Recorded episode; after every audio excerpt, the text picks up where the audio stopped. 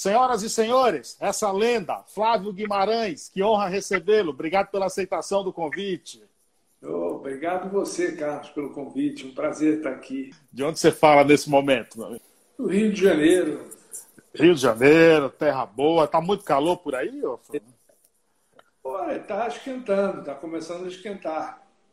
Mas está faixa dos 28 graus, tá, tá, tá ameno. No fim, daqui a pouco vai, vai esquentar de verdade.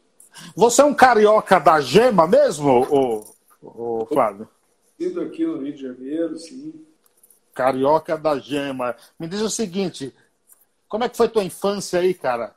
É, é, você era daqueles que dizia, quando eu crescer eu quero ser músico ou não?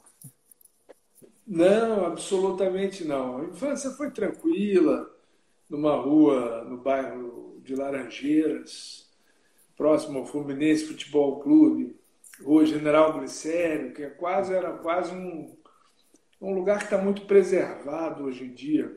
Curiosamente, é uma, uma rua que tem um, um pelotão de prédios de um lado e de outro. Cada prédio tem o nome de uma cidade de Pernambuco. Eu morava no edifício Triunfo, mas do meu lado tinha o Gravatá, Taquaretinga, Paquetá e por aí vai, Garanhuns. E acho que os construtores eram pernambucanos. E essa rua está preservada, quase num túnel do tempo. As crianças andavam soltas na rua naquela época, não tinha problema nenhum. E era um, era um tempo muito bom, né? A infância foi muito boa. A outra pergunta que você fez, qual foi? Como é que foi? Se, você era aquelas crianças que. que, ah, que, quer que ah. quando eu crescer eu quero ser músico.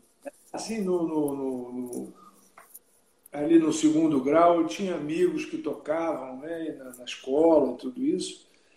E eu gostava de música, teve uns festivais de música na escola e tudo isso. E só que eu não tocava nenhum instrumento, meio que ajudava a carregar montar bateria, essas coisas, com 15 anos de idade, 16. Até que eu assisti um show do grande Rio do Hora, tocando gaita, falei, pô, que incrível esse som desse instrumento e tudo isso. Depois eu fui conhecendo um pouco mais, fui ter aulas com Maurício Enhorn, mas não pensava em ser músico profissional, não. Eu queria aprender a tocar o instrumento, uhum. é, queria tudo isso. Mas, e ali por volta de 84, um amigo meu, que hoje em dia é o baixista do Blues Etílicos e fundador junto comigo, Cláudio Bedran, é, me convidou para uma, uma canja, um show que ele estava fazendo num bar aqui no Rio de Janeiro. E eu gostei daquela onda de tocar com uma banda e tudo isso. E comecei a ouvir blues, quer dizer, desde garoto, mas comecei a me apaixonar por isso e resolvi tentar montar uma banda de blues. Né? Chamei o Cláudio inicialmente, tinha um, um amigo nosso também que conhecia o Otávio Rocha, nos apresentou e a gente montou a banda ali no final de 1985. Mas agora, agora como é que era o, o cenário do, do, do blues nessa época? Porque 85, você está falando aí, por exemplo, de uma época que é, surgiram no Brasil, por exemplo, as bandas de pop rock, né? Era uma febre todo lugar. É, quando te desperta esse interesse pelo blues, qual era o cenário? Como é que era o blues no, no, no, por aí? Olha, em 1985, 86, quando a gente fundou a banda, é, era uma excentricidade pensar em ter uma banda de blues. Assim. Era mesmo como era mesmo como hoje em dia você fala, não vou montar uma banda de fado no Brasil, um fado português ou uhum. as pessoas olhavam para a gente assim, vocês são loucos, mas para que isso? Uma banda de rock. Aí a gente falava, mas o blues é o pai do rock, tá tudo ali na mesma e o Blues era uma banda com uma pegada roqueira também forte, né? O blues rock estão ali juntos. E não, haver, não existiria rock se não tivesse havido blues. Uhum. Aquele blues elétrico de Chicago foi a origem do, do, do, rock. Não é toa que os Rolling Stones deram Sim. o nome da banda devido a uma música do Muddy Waters. Né? Então, e outra música do Muddy Waters fala muito bem. Né? The blues had a baby, they name it rock and roll. O blues teve um bebê e eles chamam esse bebê de rock and roll. mas, mas não existia cenário de blues, não existia cena de blues no Brasil naquela época. Absolutamente. Existiam alguns artistas e grupos esporádicos, mas não existia cena alguma. A cena começa a se consolidar a partir de 88, 89. Né? Em 89 tem o primeiro Festival Internacional de Blues em Ribeirão Preto, com, com um cast maravilhoso, Etta James, Buddy Guy, Magic Slim, Junior Wells, Albert Collins. E o Blues Etílicos abriu o festival na noite do, do Buddy Guy, teve o Black Top também. E esse festival saiu toda a mídia da época, né? uma mídia pré-internet, todos os jornais, saiu no Fantástico, no Jornal Nacional, TV Cultura, tudo isso. E aí parece que o brasileiro descobriu o blues. A partir dali a coisa começou a crescer. Agora, é, é, eu citei, por exemplo, as bandas de pop rock que surgiram aí na década de 80, e é muito comum você ouvir os vocalistas, líderes dessas bandas, dizendo: não, a gente montou uma banda para tocar na garagem com os amigos, se divertir. Qual era a intenção do, do etílicos, da, do, do blues etílicos? Era fazer sucesso? Era se divertir? Era, de certa forma, é, trazer um novo gênero para o cenário musical? Não, não. Naquela época, o... é difícil hoje em dia imaginar o que era naquela época. Né? A gente estava saindo do, do, do, período da ditadura militar, o, o presidente era o Figueiredo. O primeiro show que a gente fez num teatro, para você ter uma ideia, a gente teve que, no, no, no prédio da Polícia Federal, levar as letras das músicas para serem aprovadas pela censura que já era uma ditadura decrépita e que já estava nos seus estertores e o cara, assim como o cara de, de, de, saco cheio, pegou as letras, nem leu, carimbou, aprovado, vai embora.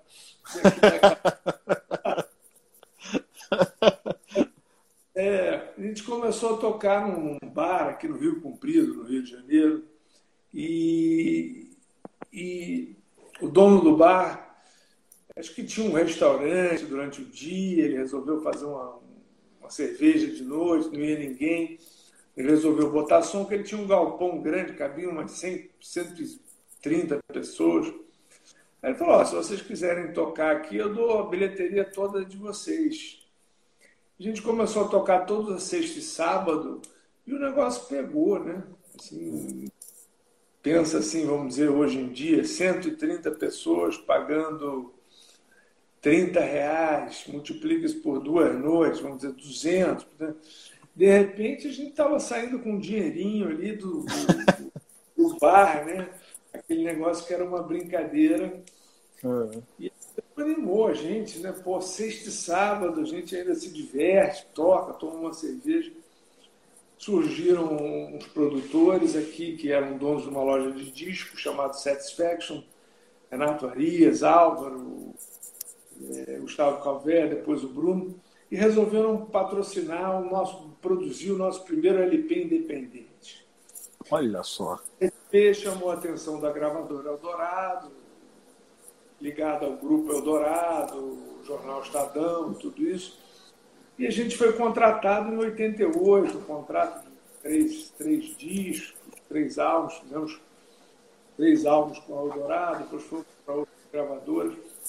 E de repente aquilo que era uma brincadeira para fazer no bar, a gente estava tocando no Sério? Rock, Aeroan, Casas Conceituais, Centro Cultural Vergueiro, Sesc depois, e lançando um disco atrás do outro, fazendo programas na TV Cultura, TV Manchete, MTV.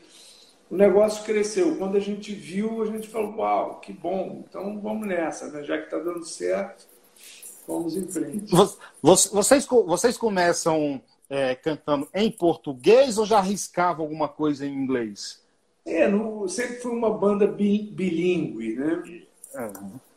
O cantor principal, Greg Wilson, é norte-americano, mas um norte-americano que passou 80% da vida dele no Brasil. Veio para cá beber, depois passou dois anos lá, depois voltou, cursou a universidade, passou mais quatro anos, e a família dele ficou lá, que são americanos todos, e ele preferiu retornar para o Brasil.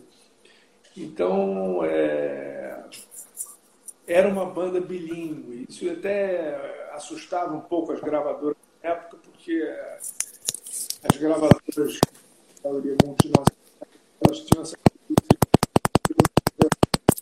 cantar em inglês, né? Então, tinha que cantar só sua pátria. Mas os etílicos, assim, é, essa coisa do, do, blues em português é um negócio complexo, nós temos uma música riquíssima, né, com uma, uma poética muito, muito rica, muito complexa, né, os nossos padrões, Caetano, Chico Buarque, etc., né, Arnaldo Antunes, a língua portuguesa prolífica, e tudo isso, quanto que a música negra americana, o blues, o soul, o funk do James Brown, ele é capaz de cantar meia hora seguida, ah, do Sex Machine, não canta mais nada. E essas coisas não funcionam muito em português, né? Então, mas o Blues Etílicos acho que conseguiu fazer. É, eu participei de algumas composições dessas, letras bem humoradas, despretensiosas. Tudo. Então a gente fez o nosso blues rock em português e em inglês também. Pessoal, podem ir fazendo perguntas, façam perguntas difíceis, por favor. Eu faço aqui as mais fáceis, que já já eu repasso aqui para o Flávio responder. Você citou aí, por exemplo, Caetano, Chico, e tinha aí também o, é, é, o Brasil, está muito forte a questão da Bossa Nova. Quando vocês já fazendo sucesso, enfrentaram alguma resistência por parte do pessoal, por exemplo, da Bossa Nova, MPB? A Bossa Nova, quando, quando a gente começa, ali já no final dos anos 80 e anos 90, a Bossa Nova, na realidade, ela estava um pouco adormecida. Né? Depois ela foi revivida. Era como você disse mesmo, era o momento do rock Brasil. Né? Rock em Rio, era, era Barão Vermelho, Legião Urbana, né, Paralamas e tantos outros grupos. Depois veio aquela geração maravilhosa, o Lenin e tudo isso. E não, a gente não, não, não creio que a gente tenha sofrido nenhum tipo de, de resistência ou restrição, né? O,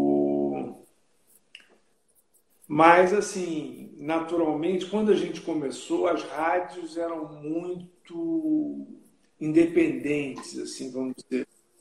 O programador da rádio, o locutor escolhia as músicas e tudo isso. Aí começam as rádios por satélite, né? aquelas rádios grandes, que aí é a mesma programação em Curitiba, São Paulo, Rio, Recife isso atrapalha um pouco a cultura regional, na, na, minha visão. Essa coisa via satélite, todo mundo tem que ouvir a mesma música. E aí, realmente, o jabá que sempre existiu passa a ser uma coisa institucionalizada, né, através do. Eles mudam o nome para verba de marketing e tal e aí passa a ser uma coisa que o, a rádio não toca o que ela quer, ela, ela passa a tocar o que pagam. Né? Isso foi um caminho meio sem volta. A rádio foi se desmantelando no Brasil Sim. até por conta disso um pouco, depois com o passar do tempo. A rádio é uma concessão, né?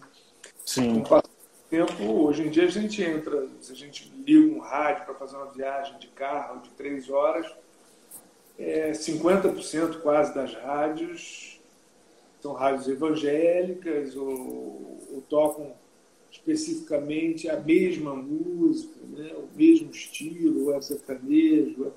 O Brasil, com essa cultura tão rica e tão, tão diversificada, passou a, a trabalhar num esquema de monocultura, né? na área da música. Né?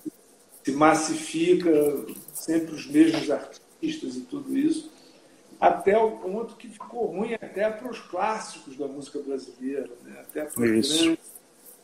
Ficou difícil, não tocam em rádio. Você não escuta Paulinho da Viola tocando no rádio mais. É. Quando eu era criança, você escutava direto Paulinho, Chico, Caetano, é, Milton Nascimento. Né? Hoje em dia são poucas rádios, alguns lugares do Brasil que têm essa independência. Uma curiosidade, Flávio, você, você gravou música de Theo Azevedo? Sim, Theo Azevedo, grande amigo, e fizemos. Gosta de, uma, gosta de uma pinguinha que é uma maravilha ali, né? Theo Azevedo é um, é um atleta, né, cara? O cara é um torado, forte pra caramba. Depois ele nunca falou isso pra mim, mas depois eu soube que ele foi um boxeador, né? É. é, um cara tem um vozeirão, compositor. A gente, a gente se trombou muito em São Paulo, na casa de um amigo é, que conhece o Assis, conhece todo mundo aí, da, dessa comunidade dos nordestinos em São Paulo.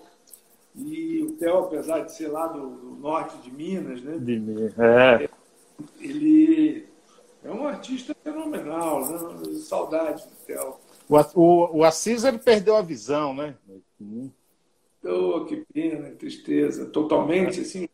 Totalmente, é. Ele perdeu a visão há sete anos. Hoje a gente faz alguns trabalhos juntos. Então ele tem um blog que aí ele dita da casa dele e eu escrevo para ele, entendeu? Então ele perdeu a visão totalmente, cara, há sete anos, infelizmente. É, infelizmente. Flávio, me, me, me, diz uma coisa: você, você considera o responsável e qual o peso disso é, por ter, de certa forma, tornado o blues popular no Brasil? Olha, absolutamente não. Assim, mas assim existiam outras pessoas que, que, que ajudaram a colocar o blues em cena. Né? Por exemplo, Celso Boy, que era um artista de rock and roll, né? o primeiro hit dele, Aumenta que isso aí é rock and roll, mas que tinha um rock and roll com, com uma veia bluesística. Né? O Barão Vermelho, Cazuza também sempre se remeteram ao blues, o Frejá, inclusive, tinha uma banda chamada Midnight Blues Band, junto com o Zé da Gaita no início, que são fenômenos que antecedem o blues etílicos. Mas era bem segmentado, realmente. Eu acho que o blues etílicos, né, a banda toda, é responsável por, por uma popularização do blues assim no Brasil como um todo. Né? A gente teve a oportunidade né, de ter uma gravadora nos apoiando, de ter tido um acesso à mídia e tudo isso. Talvez a gente estivesse no lugar certo, na hora certa, e a coisa cresceu. Né? Depois, já ali na virada de, do, do final dos anos 90 para o nosso século XXI, essa cena de blues se satura um pouco no Brasil e se esvazia um pouco, né? se dilui, porque são muitos artistas e, e, teve uma fase assim que tinha muita, muito músico amador tocando blues, eram pessoas que tinham outras atividades, não viviam de música e que foram tocar nos bares assim por diversão e que de repente o dono do bar ficava feliz porque os colegas de trabalho iam, os familiares, né? Porque uma banda quando começa, que não é uma banda profissional, uma banda amadora, ela tem essa característica, né? Vai a família Sim. inteira assistir o show, a namorada, a família do namorado, o, o colega de banco que trabalha e tudo isso. Então o bar enche, o dono do bar fala, opa, que legal. Tal que isso é um fenômeno passageiro, né? E depois, se a casa noturna não tiver uma programação realmente de qualidade, ela acaba afundando. Então eu vi vários bares legais São Paulo, muitos, afundando por conta dessa estratégia. E aí foram perdendo público, né? Porque você, se você não é, se não é seu amigo tocando, você não está indo para ver o seu irmão tocando, você quer ver uma banda boa de verdade. Né? Claro, claro. O, o Charles Musselwhite, por diversas vezes, te elegeu como o melhor. Como você o conheceu? Ah, não sei. Então ele gosta de mim, faz os elogios. O cara é uma figura, né?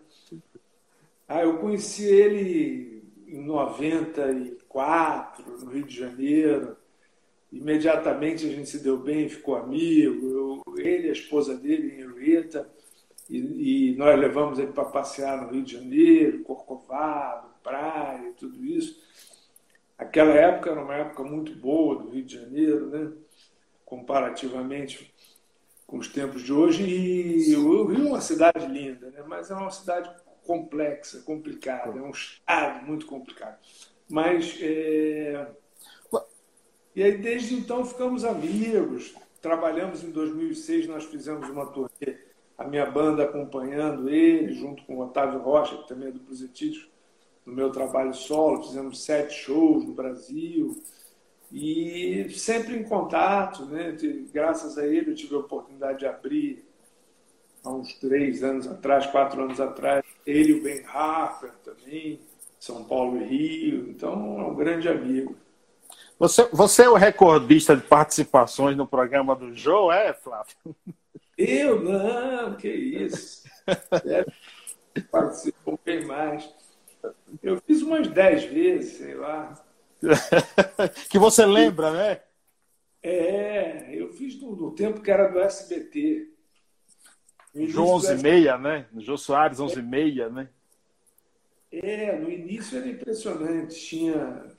Era aquela época que você pegava um avião da ponte aérea, o Electra, e 10 e meia da manhã as pessoas iam do Rio para São Paulo e servia-se uísque dentro do avião, as pessoas fumavam dentro do avião, cigarro.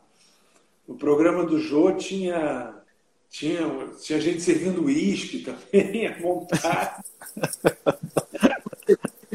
o auge etílico, né? Tempo é. que hoje em dia quem é mais jovem nem imagina como é que aquilo era possível. Exato, é, exatamente, exatamente. Flávio, me diz, deixa eu entrar um pouco aqui na história da gaita, esse teu instrumento aí, é, que parece tão fácil, né, em tocar. Outro dia, pô, é, é, houve uma mudança na, na história da gaita antes da Segunda Guerra e pós-Segunda Guerra? É, tem, há diferenças nesse período? E quais são?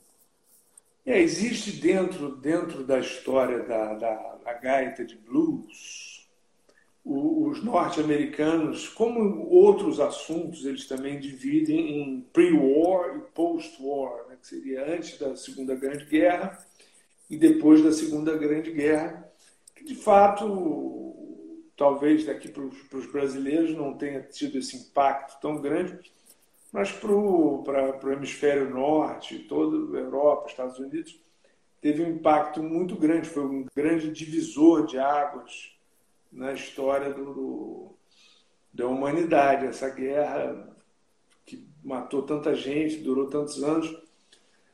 E isso se refere um pouco à história da, da harmônica de blues, né? a história do blues. Né? São aqueles gaitistas que anteriormente estavam no sul dos Estados Unidos, no delta do rio Mississippi, ali até Memphis, Mississippi, Arkansas e tudo isso, e que com a guerra, com o advento da guerra, eles migraram para Chicago. Ah, houve uma mecanização da agricultura no, sul dos Estados Unidos, da agricultura do, do, do algodão, e também as siderúrgicas em Chicago, fabricando desde armamento durante a guerra e depois aquela indústria pujante, precisava de mão de obra e os, o, as comunidades afro-americanas migraram para Chicago. E nisso surge um blues elétrico vigoroso, né? Muddy Waters, esses caras, Howlin' Wolf, Little Walter, né, Sunny Boy, todos esses grandes nomes do blues do, do Mississippi vão para Chicago e o blues se propaga pelo mundo, dando origem ao rock and roll. Né? Daí começa Chuck Berry, Bo Diddley, Ike Turner, né? chega em Elvis, os, os, brancos começam a tocar o, a música dos negros, que é uma naturalmente uma apropriação cultural, porque é, o que eles chamavam de, de rhythm and blues já era rock and roll antes do, Elvis, antes do Bill Haley, Carl Perkins, o Jerry Lee Lewis tocarem. Né? Os ritmos já estavam estabelecidos, os acordes e tudo isso. Mas por isso existe essa divisão antes da guerra e depois da guerra. Né? No caso do Brasil, nós tínhamos uma tradição grande dessa gaita aqui, que é a cromática. É, ah. Grupos de gaita que foram muito, muito populares no final da década de 40. Carlinhos Lira tocava gaita, o Tom Jobim, adolescente, tinha um grupo de gaitas. Né? Nessa geração que surge o Maurício Einhorn, e surgem tantos outros grandes expoentes, Rio do Oro e tudo isso. Mas a gaita de blues, que é um instrumento inventado, chamado também de gaita diatônica, é, inventado pelo menos uns 60, 70 anos antes, tinha muito, muito, muito pouca gente que sabia tocar de fato esse instrumento no Brasil, praticamente ninguém. Então, e uma banda que tivesse um solista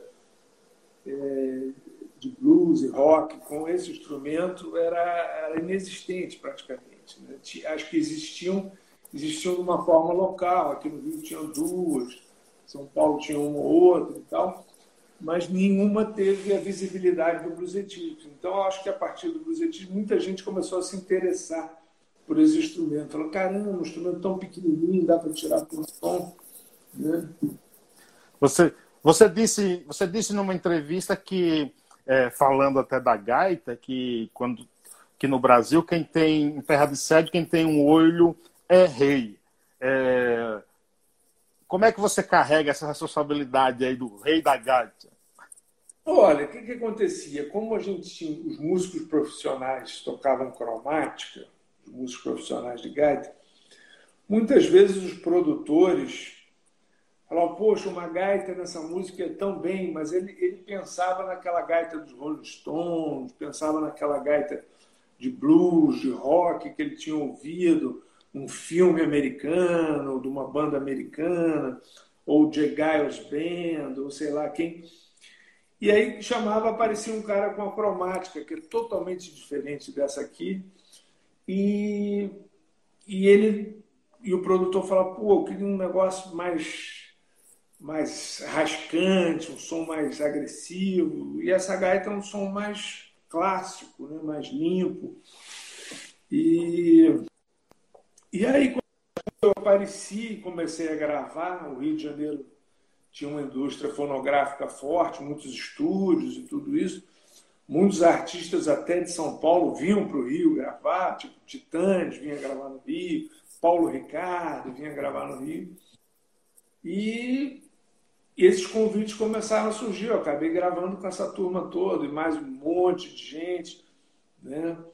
Então, foram, foram os anos 90 foram, foram uma década de muito trabalho para mim, muita coisa aparecendo, né?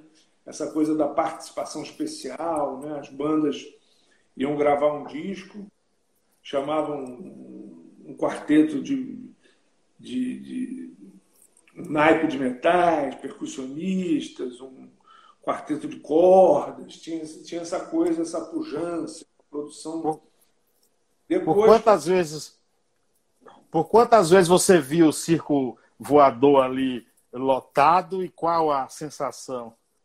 Olha, o circo voador, a época que a gente tocou bastante no circo voador, era uma época anterior à regulamentação das normas de segurança nas casas noturnas e ambientes de show no Brasil. Trocando em miúdos, era uma zona, uma bagunça total. um lugar que era para caber 600 pessoas, Nequim botava 1.500 E dava merda. O circulador, eu cansei de ver pancadaria, nego se pendurando nos andames e caindo. Teve um cara que caiu no meio do palco, quase caiu na cabeça Caraca. de um nós. E o circo voador era selvagem naquela época, lotava mesmo. Para você ter uma ideia, não... era punk. No... Depois, um tempinho depois, o João Gordo, Ratos de Porão, numa bagunça lá daquelas que o governador eleito foi resolver, não, o prefeito eleito, sei lá, resolveu aparecer no show e saiu um quebra-pau, o circo foi fechado durante um ano e meio, dois. E era punk o esquema. E assim, o show do Blues Etílicos foi o último show que venderam cerveja em lata. Porque teve guerra de cerveja em lata, era aquela lata. Mais pesada, né? Pesada que tinha antigamente, que você não amassava. Uma, uma latada de cerveja. é. Uma, uma, uma, uma latada de cerveja no pé do ouvido, como diz na Bahia, não é fácil. E rapidinho. Mas era divertido e o público gostava, assim, o público era amarradão, o público era, era, era, era interessante, os shows eram tardes, era um público animado, né? todo mundo muito animado. Deixa eu passar aqui as mensagens. Pra... Ó, o Vitor te pergunta o seguinte: para que time você torce? Olha, eu, eu sou diferente da maioria dos brasileiros. Para ser sincero, o futebol, para mim, ele foi perdendo a graça um pouco. Esse futebol com milhões de dólares e cartolas e tudo isso. Eu sou fã do futebol de antigamente. Né? Eu morava em Laranjeiras, como eu disse. Eu ia no Fluminense, no Fluminense e entrava para assistir, é, sei lá, Paulo César Caju, Rivelino treinando. Turma boa, hein? Na década de 70, e os caras cruzavam com a gente, todo mundo, pô, ninguém estava nem aí para nada, ninguém era estrela, né? Aquele futebol que o jogador sempre o jogador na praia, ninguém era milionário, ganhavam bem, mas começaram a ganhar bem quando foram jogar no exterior. Né? Mas era um futebol também mais calmo, mais artístico, né? De certa forma, eu comparo um pouco com a música também. O blues também ele tem essa onda. Outro dia eu comparei Little Walter, né, que é o grande inovador da gaita de blues, eu comparo ele ao Garrincha, porque ele faz uns dribles na gaita assim que é, existe uma, uma arte né, nisso aí. Sim, sim. Eu, eu vou te indicar um time para você torcer, Flávio. Paiaiá Futebol Clube. Paiaiá Futebol Clube. Onde é que é a sede? É, bom, nós temos duas sedes, né? Porque Paiaiá, que dá o nome a esse programa, é um povoado na Bahia, que tem 600 moradores, município de Nova Açores, a 225 quilômetros de Salvador. Lá nós temos a maior biblioteca comunitária do mundo, com 130 mil livros. Exatamente. E foi lá, foi lá que eu nasci, né? Então eu dei o nome ao programa como homenagem. Então, aqui em São Paulo, a gente tem um time futebol de várzea, claro, é, formado só por jogadores oriundos do Paiaiá que moram aqui em São Paulo, entendeu? Então eu vou, eu vou mandar um chaveiro do time para você, que para você começar a torcer pro Paiaiá. Perfeito, perfeito. Vou torcer com todo o coração. Tá vendo aí? Eu já ganhei, ganhei um torcedor. o Caio Cardoso disse: grande mestre Flávio. Deixa eu ver, tem mais uma, tinha uma pergunta aqui. É, o Bestman Blues diz o seguinte: cara, é história de longa data. Blues de 12 compassos exige muita habilidade e sensibilidade para permitir longevidade com sustentação e criatividade. Há uma fusão no estilo do blues etílicos e um desafio? É um desafio? Olha, eu acho que é um desafio tentar trazer essas vertentes da música negra é, nas Américas. Né? Se, se, a gente pensar bem, a música popular que a gente escuta hoje em dia, ela teve a sua origem justamente nas Américas que receberam os expatriados né, através da escravidão, esse capítulo tão triste, mas é, o Brasil, com certeza, uma das músicas mais ricas do mundo. E você tem, aí você vai subindo, América Central, Cuba, Estados Unidos. E eu acho assim que existe, graças a essa, essa matriz africana, existe uma coisa em comum né, entre a música de New Orleans e a música de Pernambuco, entre o maracatu e o, Mardi Gras e tudo isso. E, de fato, quando a gente pensa no baião, o baião são as mesmas notas do blues, né, que os teóricos chamam de escala mixolídia. Né?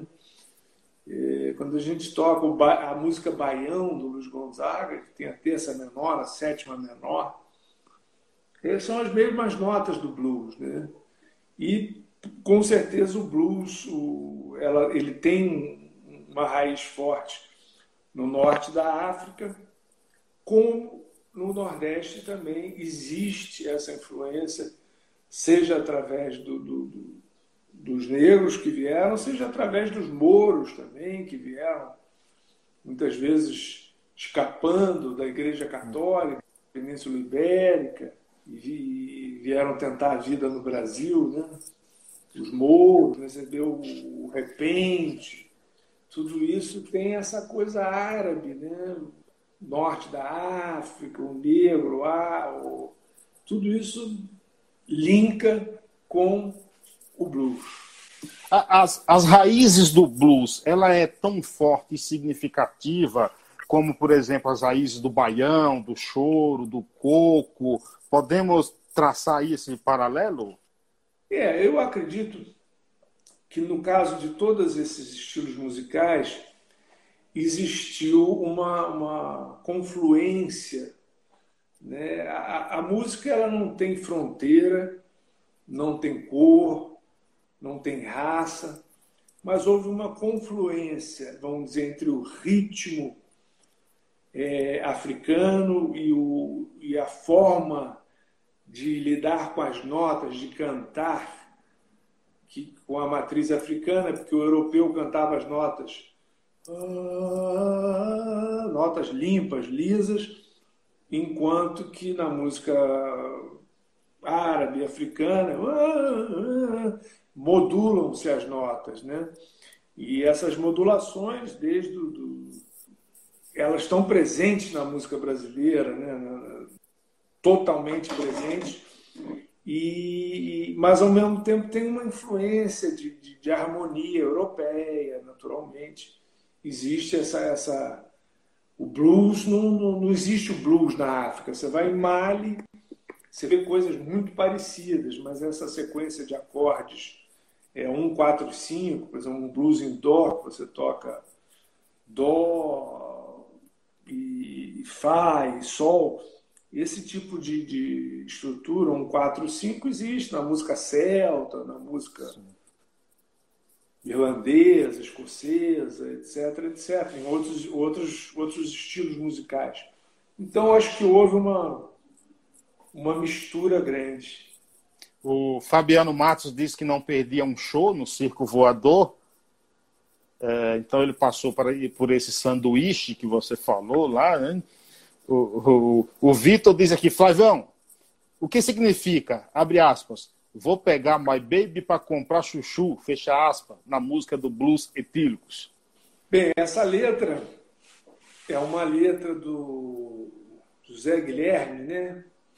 que era um dos participantes, integrantes e grande compositor de um grupo daquela época que se chamava Inimigos do Rei.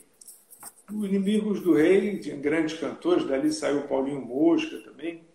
E eram, eles cantavam coisas engraçadas, paródias. Essa música né? conhecia uma inglesa no Maracanã, estava acompanhada do seu tio Sam, pegou nas minhas pernas com muito tesão e disse: What can we do depois do Fla-Flu? Vou pegar baby para comprar chuchu. Vou pegar uma baby para comprar chuchu absolutamente não significa nada.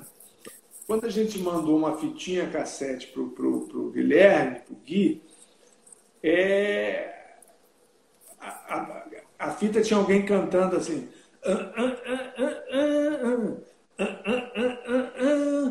Cantando sem letra, cantando uma, uma melodia, grunhidos e tudo, e ele resolveu fazer essa letra e tal.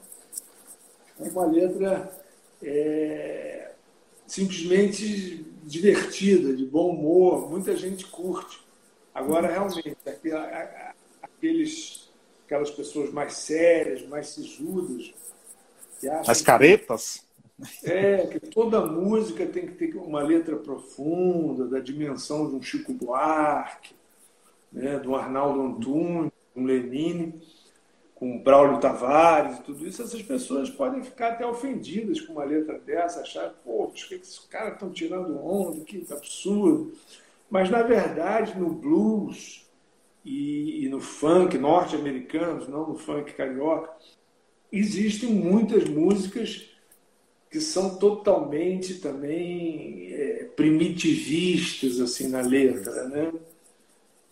São coisas, são mantras tribais, não, não, não, não, não existe uma profundidade poética.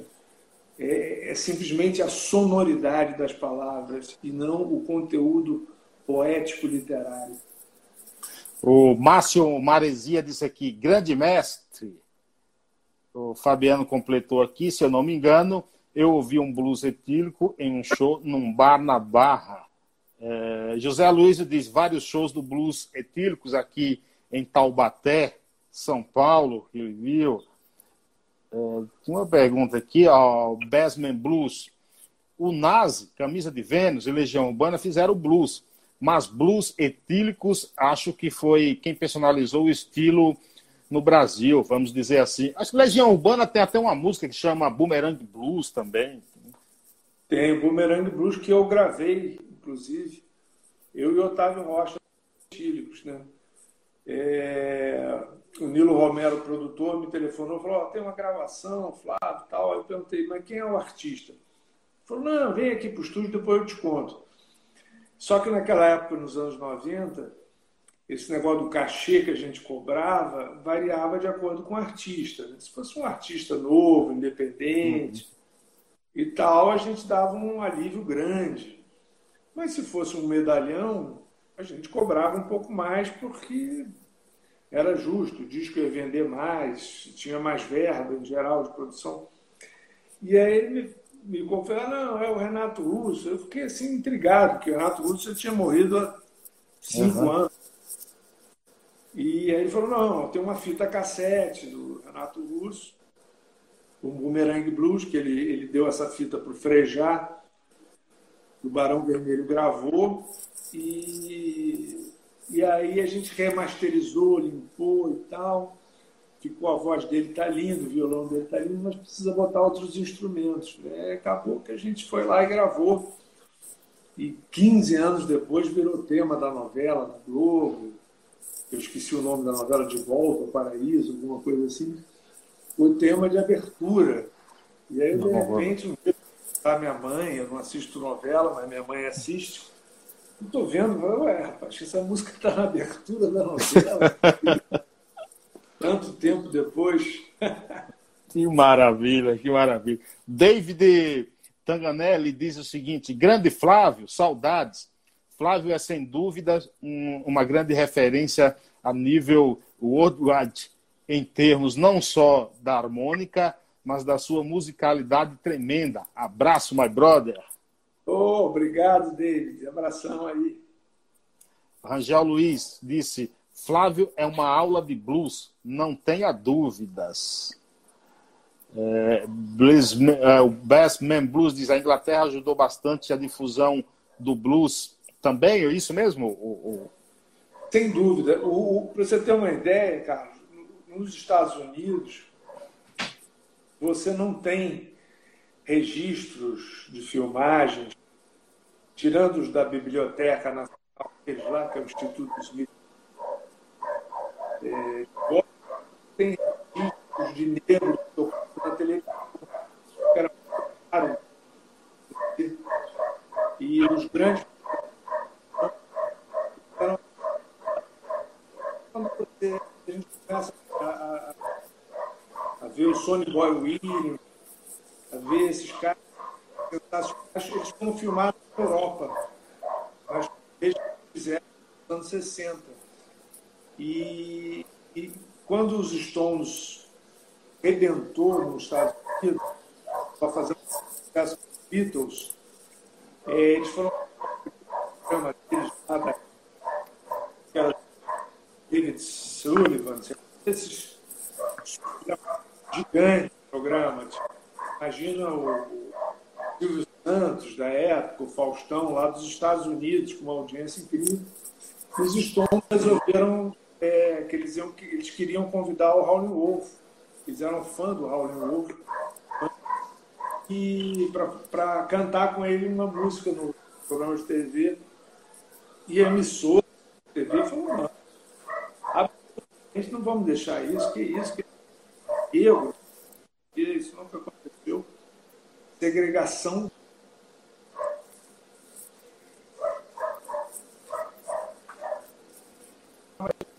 para fazer outra televisão, uma concorrente. Aí eles aceitaram Raul.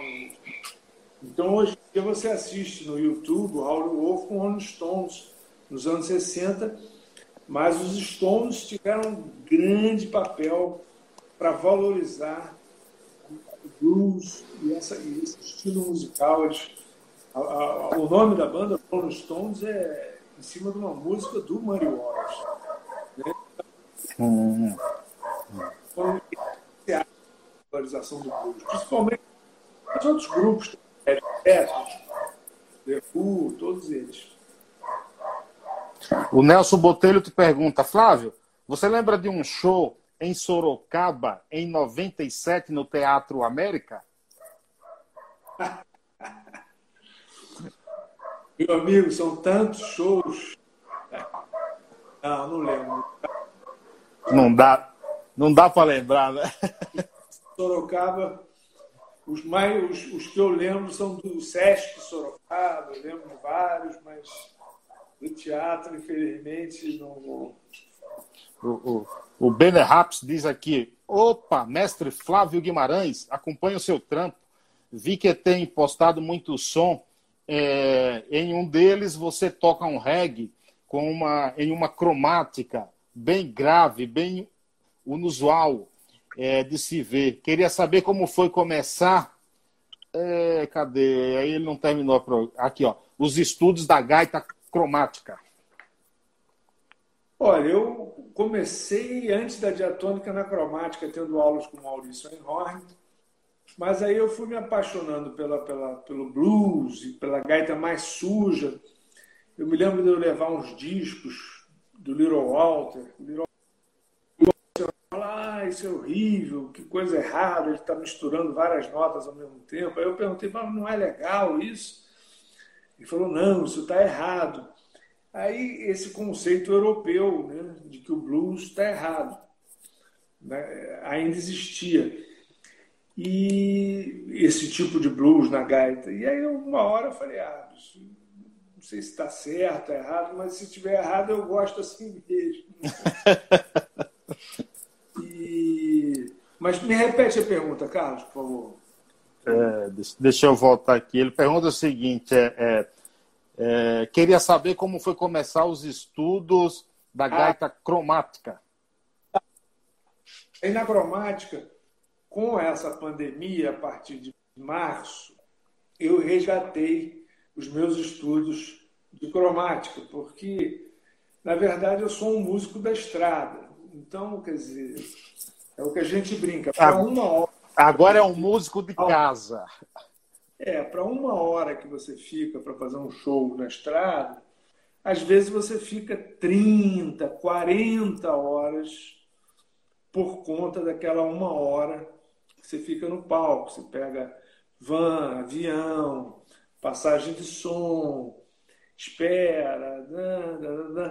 Então é uma vida assim, sabe, Claro, a Ivete Sangalo é uma coisa, mas o nosso caso é outro. A gente rala, é ralação. Então você não tem tempo. Agora com a pandemia, esse tempo, essa janela de tempo se ampliou. Eu comecei inicialmente a fazer uns estudos com backing tracks que eu peguei no YouTube, que me mandavam, que eu tinha guardado. E comecei a me gravar. Porque quando a gente se grava, a gente é capaz de corrigir os próprios erros, né? as articulações, as posturas.